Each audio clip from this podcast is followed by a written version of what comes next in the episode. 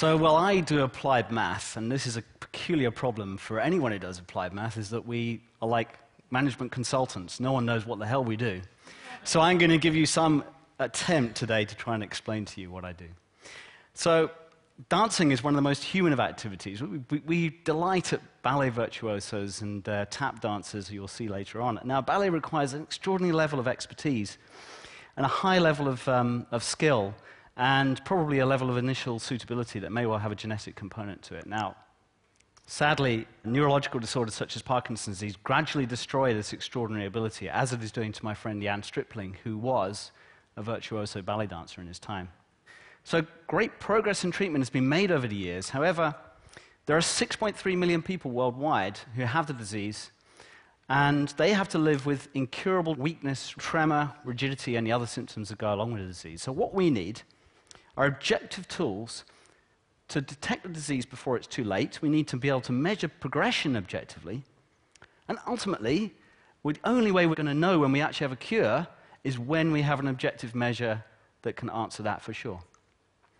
But frustratingly, with um, Parkinson's disease and other movement disorders, there are no biomarkers. So there's no simple blood test that you can do. And the best that we have is like this 20 minute neurologist test. You have to go to the clinic to do it. It's very, very costly.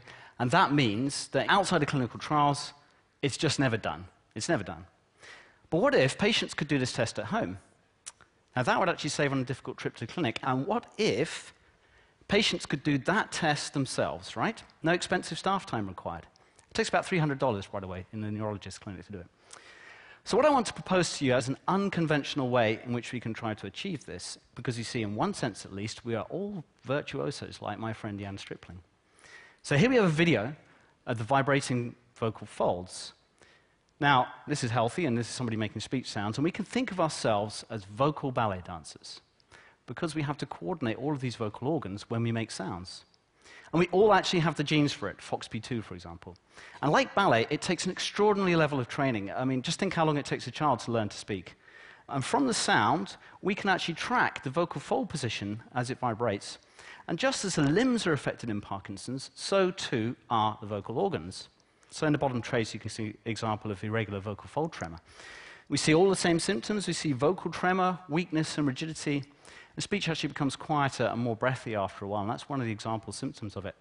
So these vocal effects can actually be quite subtle in some cases, but with any digital microphone and using precision voice analysis software in combination with the latest in machine learning, which is very advanced by now, we can now quantify exactly where somebody lies on the continuum between health and disease using voice signals alone. So these voice-based tests, how do they stack up against expert clinical tests? Well, they're both non-invasive, the neurologist test is non-invasive. They both use existing infrastructure. You don't have to design a whole new set of hospitals to do it. And they're both accurate. Okay, but in addition, voice-based tests are non-expert. That means they can be self-administered. They're high speed, take about 30 seconds at the most. They're ultra low cost. And we all know what happens. When something becomes ultra low cost, it becomes massively scalable. And so, here are some amazing goals that I think we can deal with now. We can reduce logistical difficulties for patients. No need to go to the clinic for a routine checkup. We can do high frequency monitoring to get objective data. We can perform low cost mass recruitment for clinical trials, and we can make population scale screening feasible for the first time. We have the opportunity to start to search for the early biomarkers of disease before it's too late. So, taking the first steps towards this, today we're launching the Parkinson's Voice Initiative. With Aculab and patients like me, we're aiming to record a very large number of voices worldwide to collect enough data to start to tackle these four goals. We have local numbers accessible to three quarters of a billion people on the planet. Anyone healthy or with Parkinson's can call in cheaply and leave recordings, a few cents each. And I'm really happy to announce that we've already hit 6% of our target just in eight hours. Thank you.